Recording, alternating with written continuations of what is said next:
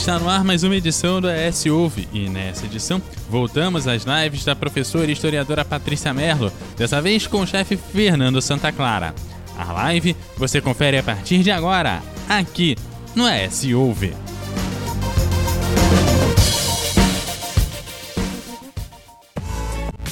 ES Hoje, a notícia do jeito que você quiser. Pois é, esse tema é um tema é, tão antigo quanto o pão, né? É, eu acho que a gente está falando hoje de cerveja. Eu acho que a, a primeira coisa importante de se dizer é que ninguém tem certeza do que, que foi inventado primeiro, se foi o pão ou se foi a cerveja. Então a gente está falando, né, de uma é, de um alimento, porque a cerveja é considerada alimento na maior parte do mundo, apesar de no Brasil não ser considerado alimento, né? Mas de um alimento muito antigo, né? É, que surge no, no momento em que o homem, inclusive, está começando ainda um processo de sedentarização.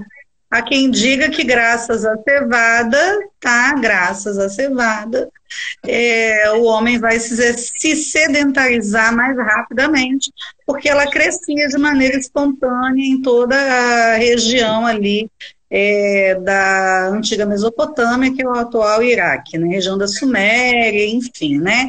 Então, Veja que coisa interessante a gente pensar como, na verdade, as primeiras civilizações elas vão estar, é, vão ser responsáveis por desenvolver alimentos que continuam sendo alimentos é, presentes na nossa mesa até a contemporaneidade, né? E como a gente vai dando outros sentidos a esses alimentos, né? Mas quando eles aparecem, eles estão intimamente ligados, portanto, à geografia, ao clima, né, ao tipo de vegetação típica, né, é, dessas regiões, não é isso? É verdade. Uma coisa que é, eu estava vendo no, nas pesquisas, né, para a gente poder fazer a live de hoje, é, foi que houve uma, um, um, um pote de fermentado que foi encontrado na China e que suspeitam que essa pode ter sido a primeira cerveja, mas feita à base de fermentação de arroz, né? E uma coisa que me chama atenção, assim, primeiro, o que, que esse povo está abrindo pote, né? Tem que tomar muito cuidado quando acha um pote na China, gente, porque a gente tem que ter cuidado com essas coisas, né? Mas de qualquer forma, é, esse pode ter sido o primeiro fermentado. Outras pessoas vão falar do crescente, do Vale do Crescente Fértil, Outras pessoas vão dizer que foi só na civilização mesopotâmica que isso aconteceu. Mas o que é fato em todas as pesquisas, né, Patrícia, é que os egípcios, assim como a gente falou na semana passada dos pães, que foram os grandes artesãos dos pães, foram também os egípcios os grandes artesãos da cerveja, né? Sem dúvida, mas é muito importante a gente destacar a questão da presença do consumo da cerveja é, na Mesopotâmia, na região da Suméria, porque do ponto de vista legal, é o primeiro lugar do mundo em que a gente tem registro, inclusive, de punição para quem fabricar cerveja de má qualidade, para quem vender cerveja de má qualidade, para quem se comprometer com a fabricação e não fazer, que é o Código de Hammurabi. O Código de Hammurabi, que é um dos primeiros registros que se tem do direito, e aí eu estou chamando a atenção do Código de Hammurabi, porque eu dei aula de História do Direito muito tempo, enfim, e eu sei o quanto ele é importante. Ei, Carlinhos, Carlos Ribeiro chegar. Sim, sim é, o quanto ele é importante quando a gente fala da história do direito, e no Código de Hammurabi você tem é, vários dispositivos que vão regular a questão da cerveja. Então, se o direito se preocupa em regulamentar a fabricação e a comercialização na, na antiga Mesopotâmia, é sinal que esse alimento realmente é um alimento presente no cotidiano desses povos. Né? Depois da Mesopotâmia, o Egito é quem mais registros tem a respeito tanto da produção como da forma de consumo das cervejas, não é? Lembrando que a cerveja é considerada um alimento. Então, é, há, inclusive, no Código de Hammurabi, prescrição de qual é a quantidade de cerveja que pode ser oferecido, ou que deve ser oferecido. Eu lembro de funcionário público, que eram três canecos grandes, entendeu? Que a gente tem que agir em defesa da própria classe, tá? Enfim, trabalhador braçal, se eu não estou enganada, tinha direito só a um caneco, tá? Então, assim, há uma gradação, inclusive, do acesso, não é? Enfim, a, a, essa, essa bebida, né? Não se sabe exatamente como a fermentação começou, como não se sabe exatamente como a fermentação do pão começou, e é muito provável que a fermentação da cerveja e a fermentação do pão estejam diretamente conectados, porque são dois alimentos que nascem de uma base comum, não é? é principalmente a cevada, não é? Agora, é muito importante a gente destacar que essa, essa troca né, de experiências que vai acontecer tanto no caso da bebida quanto na, no caso do, do, alimento sólido, que é o pão, ela é uma marca presente na antiguidade oriental, especialmente, né? E aí a gente vai falando desde os sumérios, falando, então, pegando os egípcios, enfim o que vai mudar quando a gente, vai, quando a gente pensa no continente é, europeu clássico da antiguidade, pensando Grécia e Roma. Ó, faz logo aí a propaganda de Carlos do livro, que você inclusive contribuiu, importantíssimo. Gente, o Carlos está falando aí, é, o Carlos, junto com a professora Ingrid, da Universidade Federal da Paraíba, é, organizaram um volume é, com 52 receitas para você fazer e comercializar é, o objetivo da venda desses livros é a arrecadação de dinheiro para compra de cestas básicas, para ajudar pessoas que são vítimas aí desse processo é, enlouquecedor do coronavírus e que estão sem acesso a alimentos, né? A universidade, com o departamento de gastronomia, fez isso e o Carlos está aí também à frente da coordenação. Então, parabéns à universidade, parabéns ao chefe Carlos Pedro, que são graças a esses trabalhos que a gente consegue mobilizar é, é, movimentos tão importantes. Né? Na, bio, na descrição, salvo engano, na biografia do, do Carlos, tem um link para uhum. aquisição do livro, são 20 reais. Né? É, é um valor simbólico. Eu escrevi o prefácio, chefes do Brasil todo colaboraram aí, mandando receitas de uma gastronomia descomplicada. A ideia é motivar as pessoas a contribuir, não é? Afinal de contas, é, é uma causa bastante importante, então fica aí o nosso convite para todo mundo. Quem ainda não viu, é, por favor, o nome do livro é Gastronomia Descomplicada, tá? Então, depois a gente pode compartilhar também o link por aqui, tá bom? a, gente faz isso, né? jogo lá depois nos, nos stories o caminho para quem quiser comprar. Muito importante esse movimento. É, só para a gente retomar então o que a gente estava falando, você falou do Código de Hammurabi, eu lembrei de uma das punições maravilhosas é, para quem fizesse uma cerveja ruim. É, uma delas dizia o seguinte: olha, essa pessoa deve ser afogada num barril da sua própria cerveja. Primeiro, para ela morrer, porque ela não merece estar viva, e segundo, para ela morrer tomando essa porcaria que ela fez. Então, assim, é, o Código de Hammurabi também tinha uma questão didática aí no ensino da gastronomia, né, com a qual a gente corrobora hoje, mas que a coisa é essa, o caminho é esse. É, já que a ideia é essa, não é? Já, já, já que você achou bom, né? Beba até morrer, mais ou menos essa ideia, né? Literalmente. É igual a clorofina, né? Já que é bom, pode tomar. Todas as caixas. né? Não, mas voltando aqui, a cerveja. Voltando, tá... Isso. Tá, e uma coisa que chama é bastante. É sua. A culpa é sua. Tá, você parou agora. Uma outra coisa que chama atenção. Tem, tem uma é coisa. Que Desculpa. Pode falar. Tem uma coisa que eu queria, eh, queria destacar, porque eu acho que é muito importante, é a presença feminina na fabricação da cerveja, tá? Porque isso é algo muito característico do mundo antigo que foi desaparecendo é, no decurso é, do mundo medieval né, e do mundo moderno. É, eu diria, eu acho que é, é, fundamental a gente chamar atenção. Primeiro, há uma divindade que protege a cerveja, né?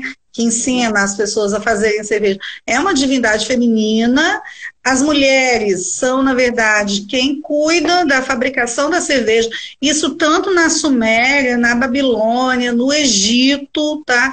Elas são as donas da bodega. Eu estava lendo, inclusive, a respeito do Código de Hammurabi, que até a, a nomenclatura utilizada, é, pode rir da Priscila, eu sei, até a nomenclatura utilizada é, no código é uma nomenclatura feminina, exatamente porque é um processo que fica, é, é, que é controlado basicamente pelas mulheres, esse processo de fabricação, né?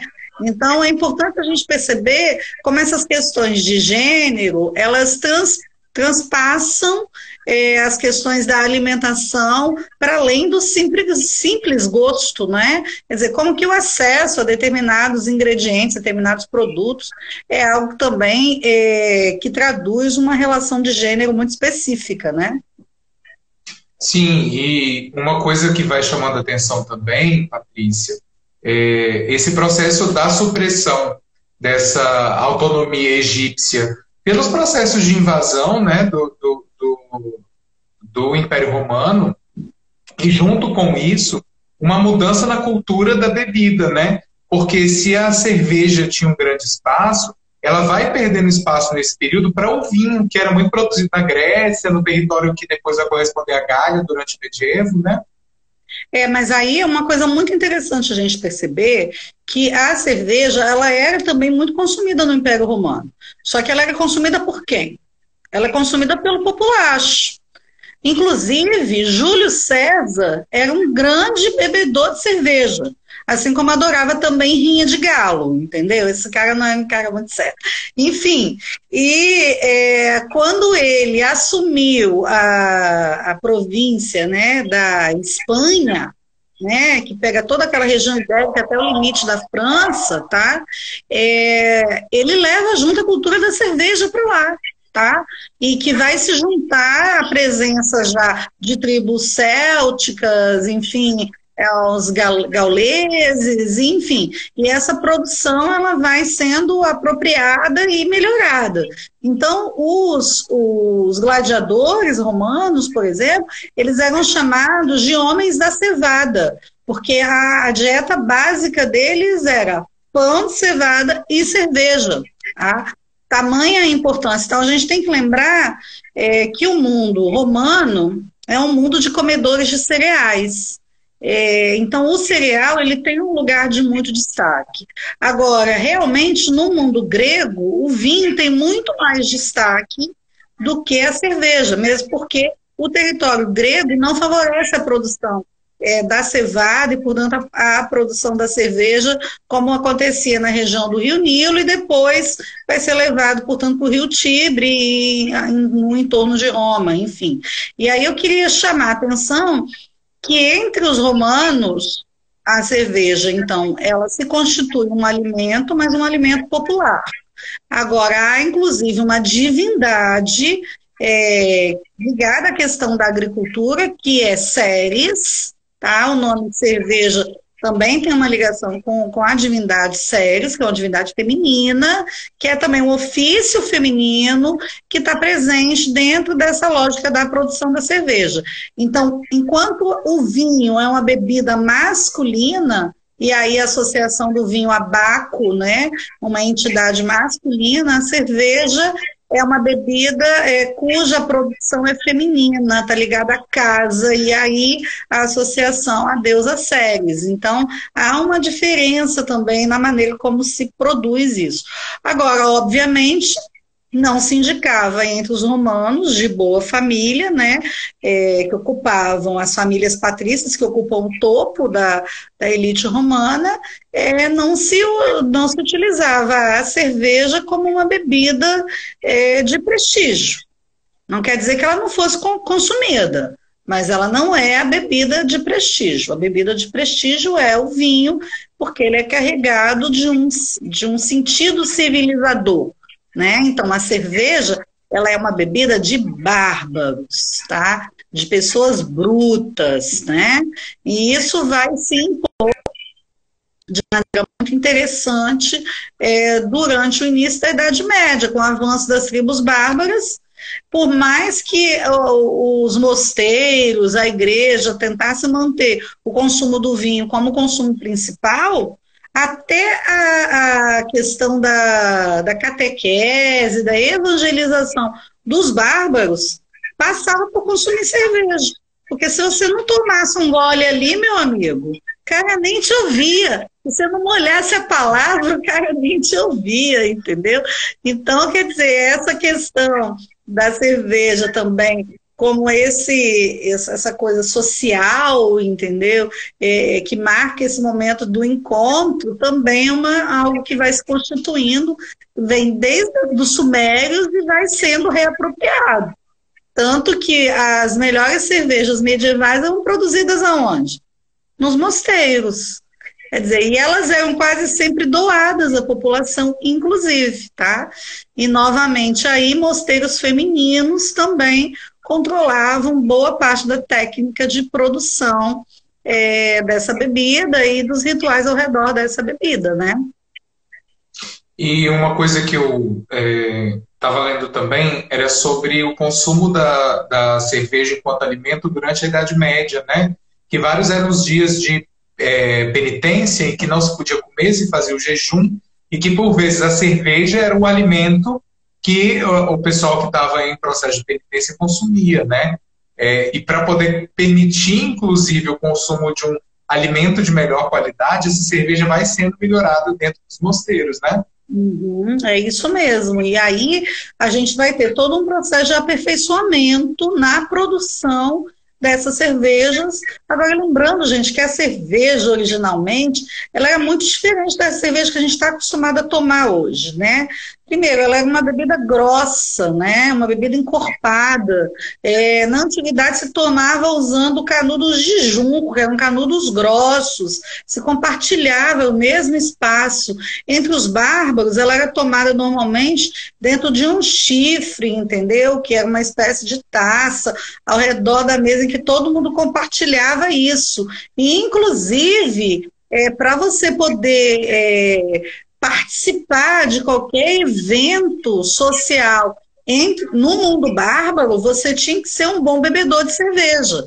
Então, o rei, ele é o dono da cerveja, a rainha é a dona do pão. Mas quando se fala dos rituais bárbaros, é, se fala normalmente da bebida, porque a festa, a festividade é para beber e é para beber até cair. Porque se o sujeito não for bom de bico, tá? Ele também não é bom de negócio. Então, é, isso me remonta, assim, é uma, uma série de desenhos é, que ocupam o nosso imaginário, né? Caverna do Dragão. Quem não lembra, gente, daquela, daquelas taverna, daquela taverna, né? Cheio de soldados jacaré, enchendo a cara de cerveja brigando, entendeu? Não é verdade? Ou se a gente quiser a, os quadrinhos, né? Asterix, Obelix, entendeu? Quer dizer, a gente tem sempre a presença da cerveja ali de maneira muito marcante, né? Na região da Gália, que é a atual França. Ou se a gente pegar um desenho mais recente, Valente, que é um desenho sensacional, entendeu? Novamente a gente vai encontrar é, a, todo o trânsito social, político, enfim, ao redor da questão do consumo da cerveja, tá? E não é a cerveja em pequena quantidade, tá? Então, essa questão é, anti-alcoólica, ela é muito mais contemporânea do que a gente imagina normalmente, né? Ô Priscila, para de usar esse argumento, tá? De que o desenho te incentiva, que não é isso não, tá? É, eu não sei, no meu caso, que tem barba vermelha, eu acho que é uma coisa genética, quero dizer que seria um bom comerciante bárbaro, porque Ai, sou essa pessoa que bebe bem, né? Não vou dizer que bebo até cair, porque eu não quero expor minha imagem, mas gosto bastante do ritual, da bebida. É, e uma coisa que é legal. Para derrubar, né, amigo? Né? Aí precisa de uma quantidade imensa, né? Precisa, mas eu gosto e sempre estou disposto a chegar nisso, porque eu acho que esse sentido social da bebida é muito importante. Mas uma coisa que é importante uhum. a gente frisar também é que a qualidade da água durante esse recorte temporal que a gente está falando é uma água de uma qualidade muitíssimo inferior do que a gente tem hoje, né? É, água às vezes de lugares parados, água, enfim, com matéria orgânica em excesso dentro. Então, muitas vezes, o álcool era o grande é, esterilizador dessa água. Era melhor que se bebesse cerveja e vinho do que que bebesse a água, né? É verdade, é verdade. A gente parece brincadeira quando a gente fala isso, né? Mas é sério, gente, é sério, tá? Durante muito tempo era mais seguro tomar bebida alcoólica do que tomar água. Então, daí, portanto, também a popularidade do consumo é, dessas bebidas, né? E é muito importante a gente perceber. Ei, Cecília, tudo bem, querida? Sim, a gente perceber, na verdade, como esse consumo ele está ligado a condições concretas. Né?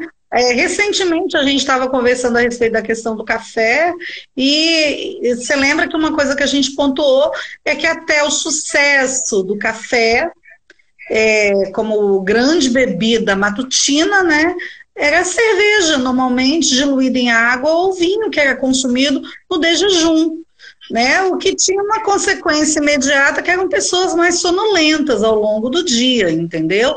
Então, nesse sentido, o café vai se impor exatamente porque estimula a atividade, inclusive a atividade intelectual. Mas a ideia é essa mesmo, é mais seguro tomar bebidas é, alcoólicas, porque elas passam por um processo de filtragem do que beber água. Então, até que a água se transformou em algo mais seguro, você tinha inclusive um bom argumento para continuar tomando cerveja. Inclusive, Cecília acha que até hoje é mais seguro tomar cerveja ou outras bebidas alcoólicas do que água, tendo a concordar com a Cecília.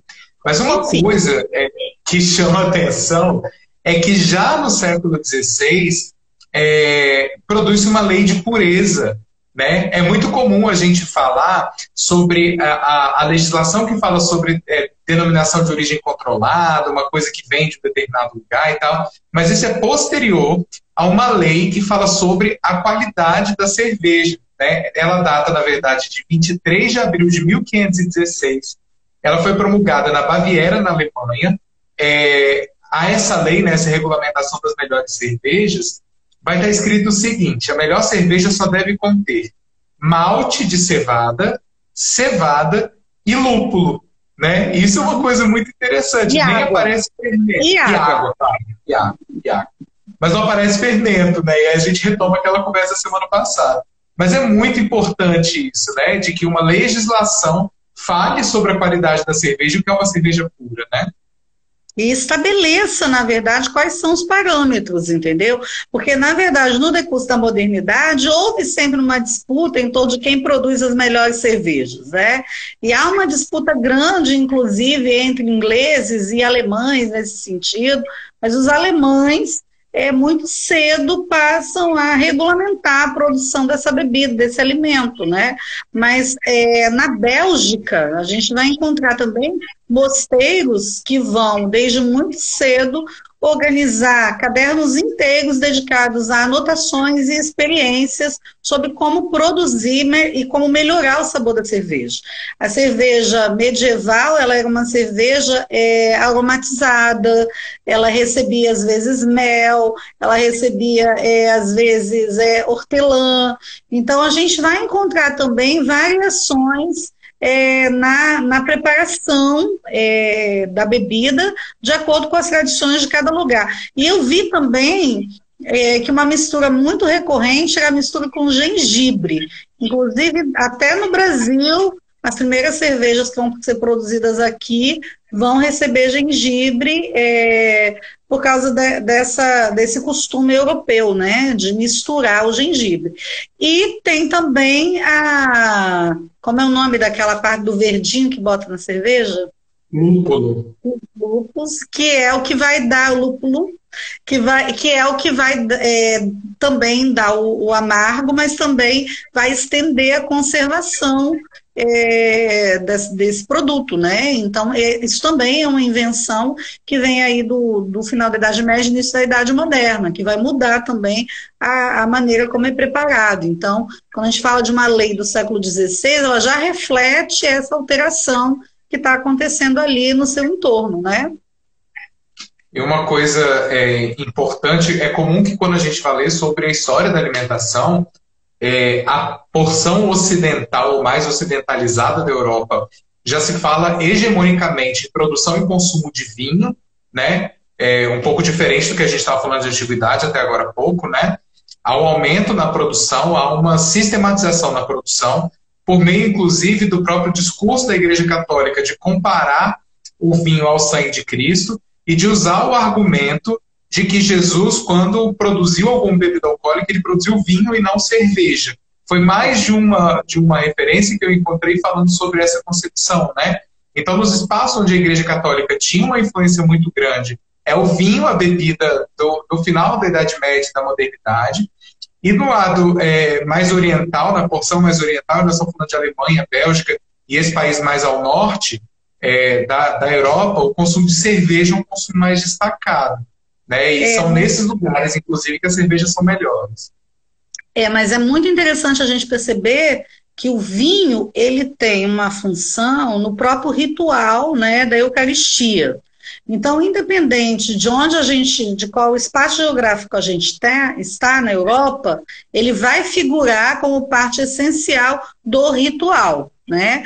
Mas é muito interessante a gente perceber que, do ponto de vista do consumo é, comum, do consumo popular, a cerveja é uma alternativa muito mais em conta. Né? Então, por isso, inclusive, ela vai é, ocupar um lugar cada vez maior dentro do, do padrão de consumo, é, sobretudo a partir da modernidade. É interessante a gente perceber que o custo do vinho, até hoje, é um custo superior ao da cerveja. Então, isso garante também uma popularidade maior a esse consumo, não é? Isso, inclusive, nos mosteiros, tá?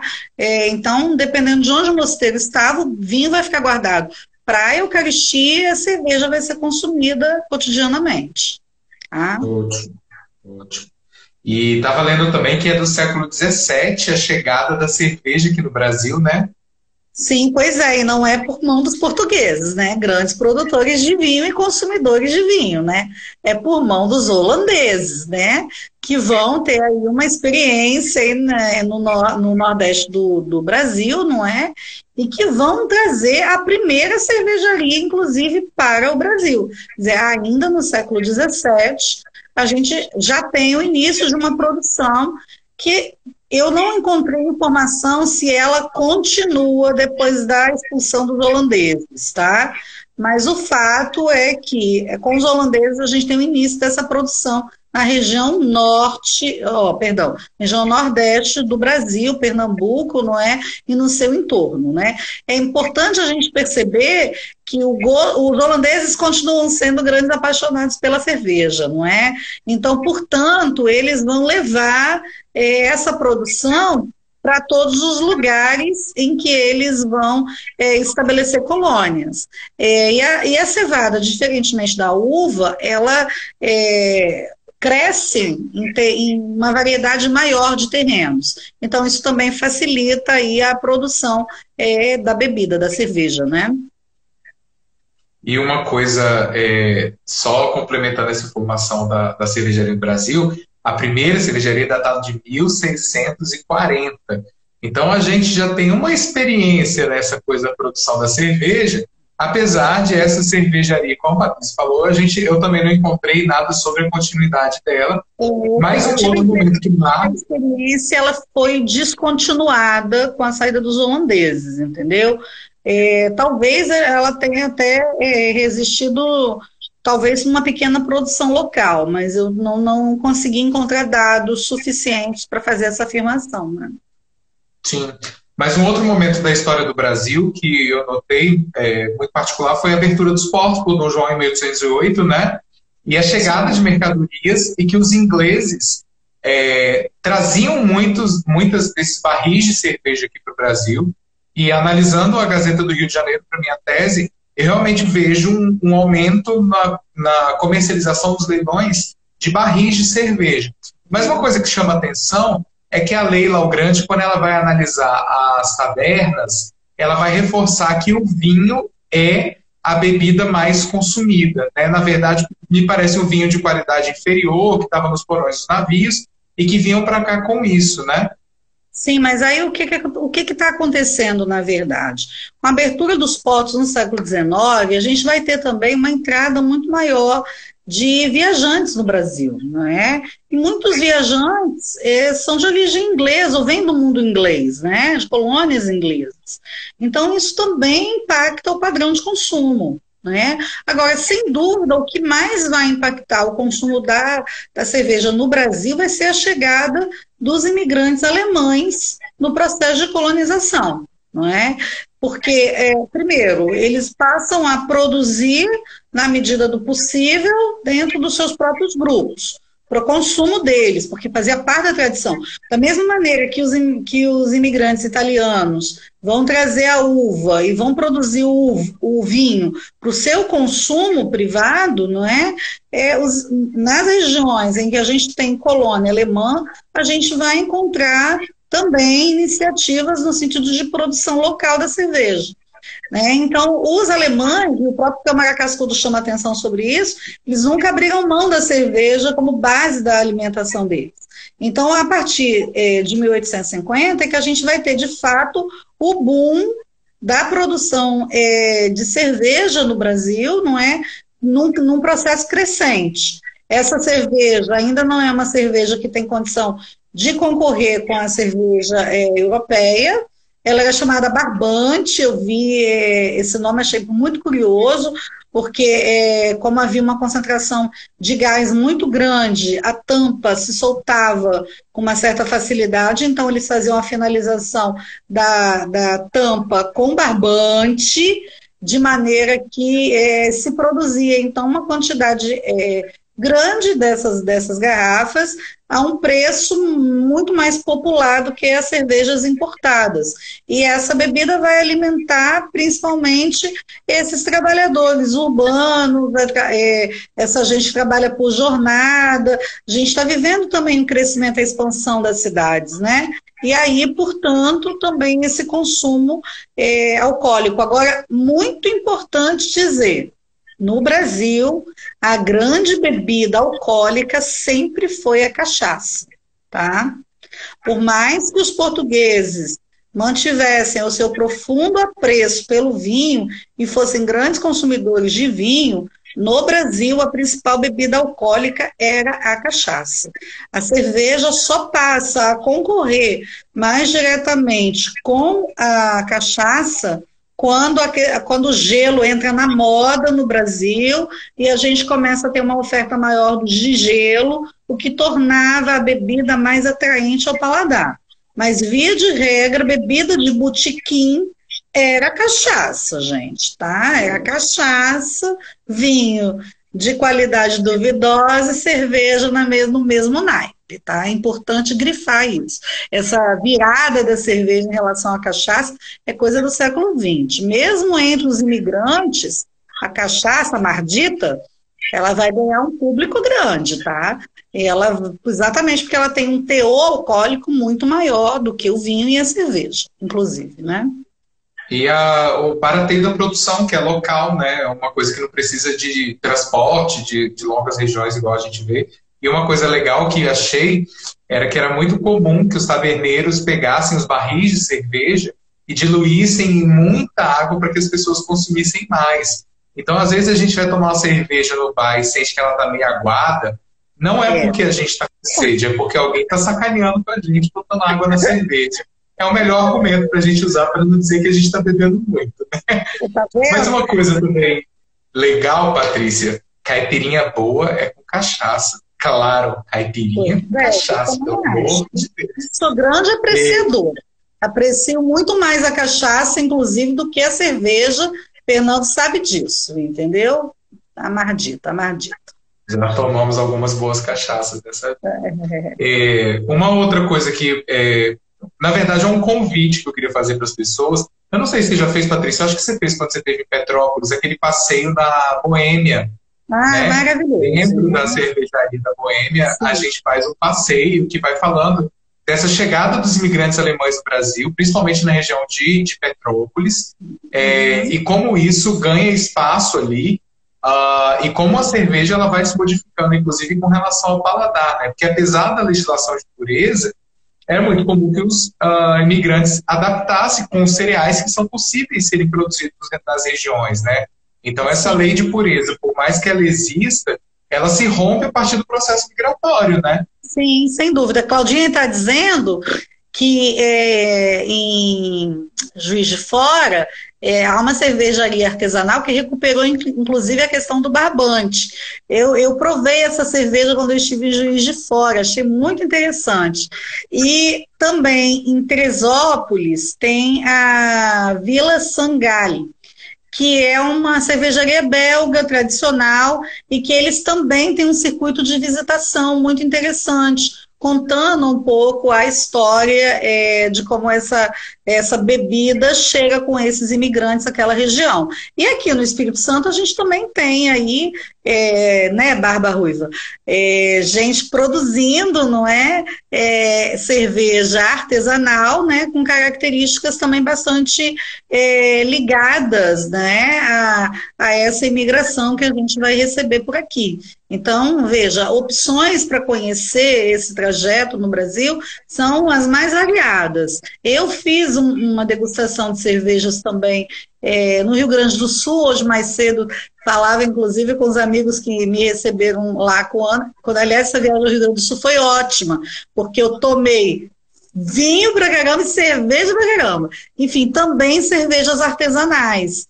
Então, muito interessante a gente perceber que existem aí é, uma variedade, portanto, de oferta. Agora, essa oferta da bebida artesanal, ela é uma oferta também mais recente, tá? E quando você falava da questão da lei da pureza, da mistura da água, da bebida diluída, uma das grandes críticas do decurso do século XX à cerveja foi que ela foi perdendo qualidade. Mas não é só isso.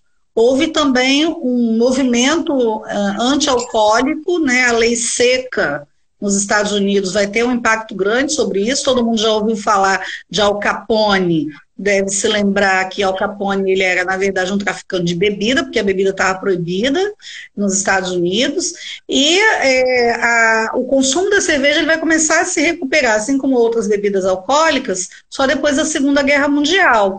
Só que há um processo de produção industrial que implica em uma bebida muito mais diluída, que usa grãos que não são considerados de melhor qualidade, e isso tudo vai resultar, a partir dos anos 70 e 80, 80, internacionalmente, um movimento de recuperação das receitas tradicionais, da maneira artesanal de preparar a bebida, e vão, vão surgir uma série de confrarias. O Brasil, isso vai começar a se organizar na década de 90, e hoje a gente tem aí uma cerveja artesanal de vários tipos, com misturas variadas, enfim, mas que trazem aí é, bebidas num padrão de qualidade bastante superior às bebidas convencionais. Então é importante a gente perceber que há um movimento histórico que dá conta desse processo de alteração, né? E falei muito agora. Não, mas foi perfeito. O Gabriel, inclusive, fez uma pergunta.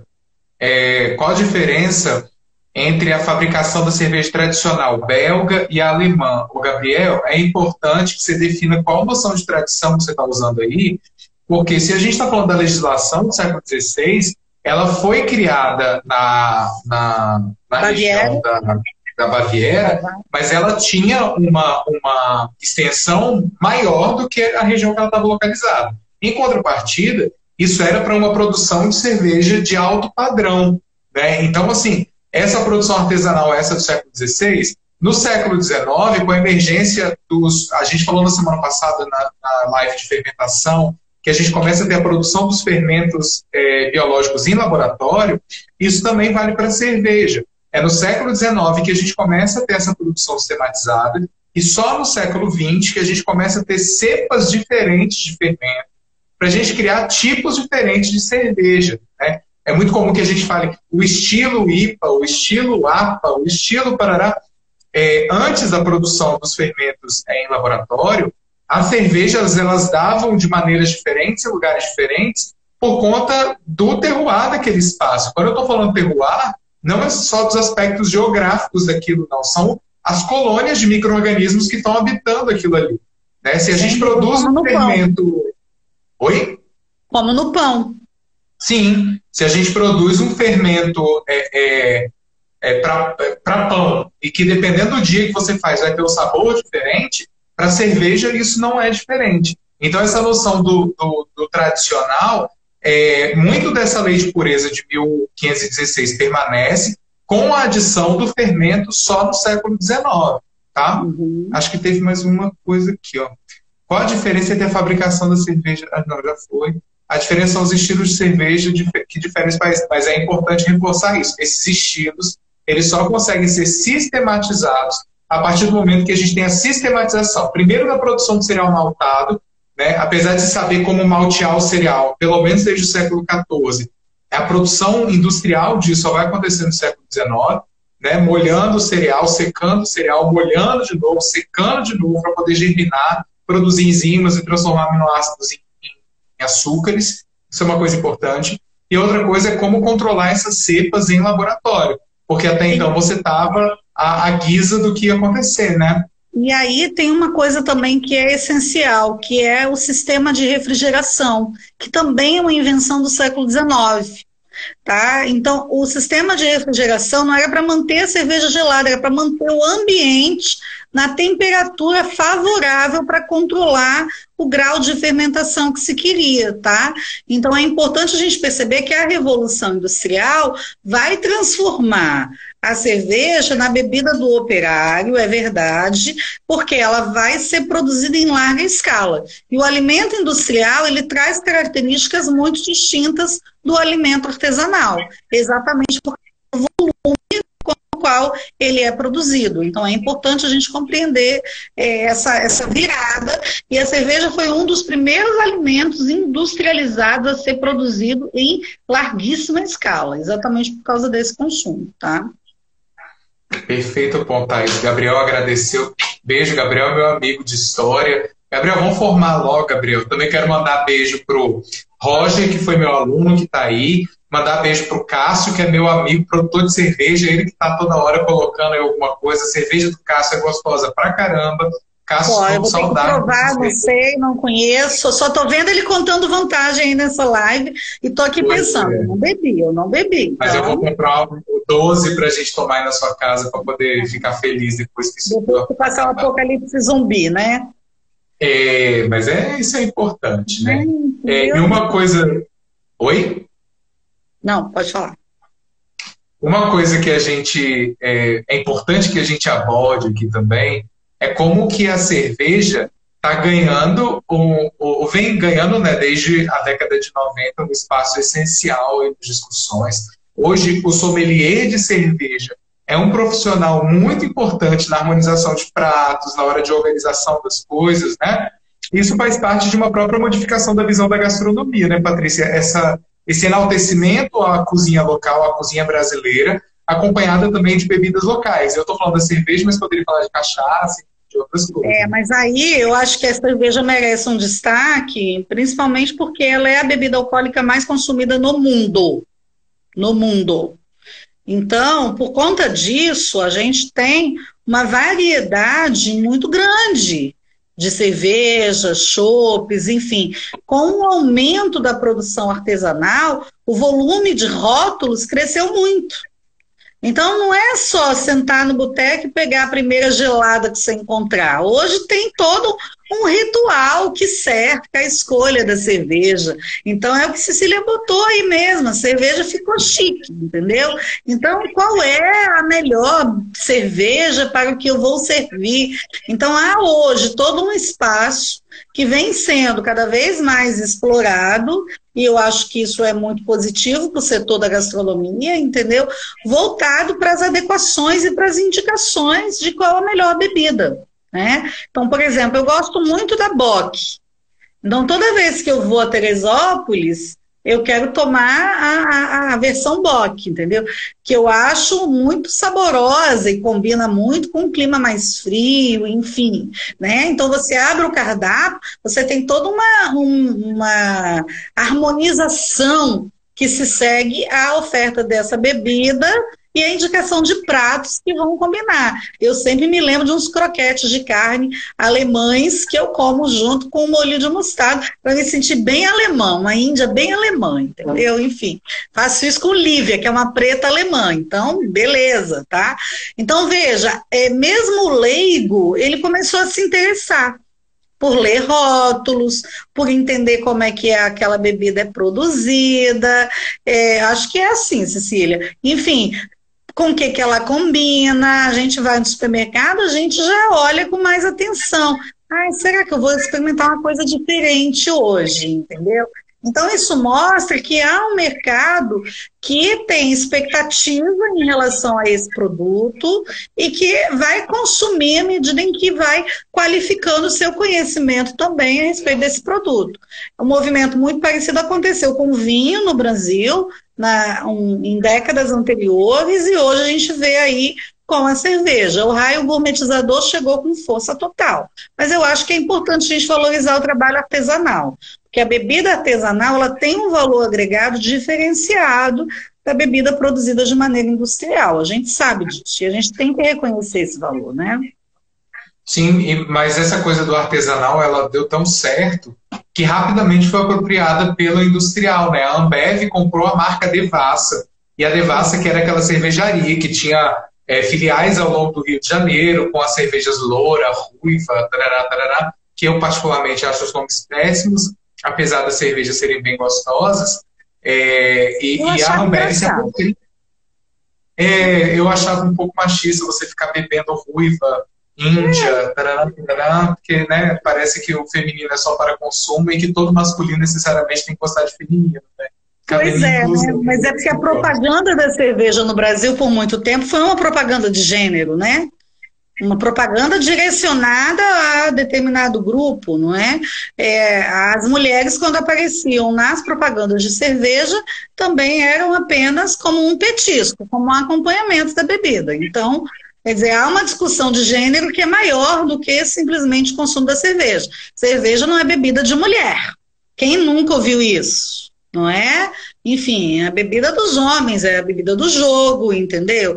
É, do boteco com os, com os colegas, entendeu? Não há bebida feminina. Então, há todo um discurso de gênero que perpassa também o consumo alimentar, com certeza. É, por sorte, hoje, as melhores amigas que eu tenho todas bebem, então eu fico muito feliz, isso te inclui, obrigado por tomar cerveja comigo tomar uma cachaçinha comigo de vez em quando. Isso me deixa muito feliz. Mas eu já começo agradecendo que a gente está indo para o final já, só faltam sete minutos para acabar. É falar de bebida que a coisa vai, que é uma beleza, né? é, eu acho que a gente precisa valorizar essas mudanças, entendeu? O retorno das mulheres à produção. Ei, Jânio! É, Jânio lá de Montes Claros, nosso querido. Enfim, Sim, eu acho que. A gente precisa valorizar essa produção artesanal. Eu acho que a gente tem que valorizar o retorno das mulheres à, à produção artesanal da cerveja. Mulheres que atuam como mestres cervejeiras, entendeu? Como sommelier. E a gente também precisa lembrar que há todo um mercado feminino que está consumindo cada vez mais cerveja, porque essa lógica de que cerveja não é bebida de mulher, ela está sendo, na verdade, revertida na última década, e no Brasil especialmente, onde a bebida sempre teve uma forte associação é, com o sexo masculino, né? onde a cerveja sempre teve forte essa associação. E eu amo falar com a Patrícia, que eu falo um negócio, falo, Fernando, na verdade, e aí eu tenho o meu papelzinho aqui que eu vou anotando as coisas que eu vou aprendendo, porque eu sou aluno de Patrícia há 14 anos, mas toda conversa eu aprendo alguma coisa. E acho é. que isso é um movimento fenomenal, porque a gente divide entre a gente, eu aprendo, vocês aprendem, a gente gera eu discussões. Aprendo. Patrícia aprende, é muito bom ver os colegas de profissão aqui embaixo, amigos professores da gastronomia, a galera da história, o pessoal de pesquisa que pesquisa com a gente também, né? A Cecília está aí, o Carlos Ribeiro está aí, pessoas que são da área de história da alimentação e cultura da alimentação, patrimônio alimentar. Isso para a gente é muito gratificante, muito muito feliz. Então, por isso que a gente não vai suspender, a gente só vai espaçar um pouquinho. É, a gente só vai espaçar porque a gente precisa espaçar, entendeu?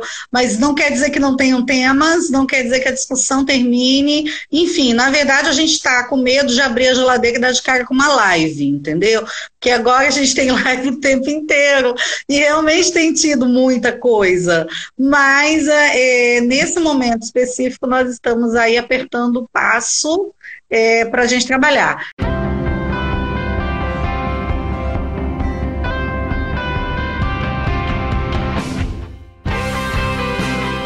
Você encontra o S Hoje nas redes sociais, arroba S Hoje no Twitter, Facebook e Instagram, no canal do YouTube e em shoje.com.br.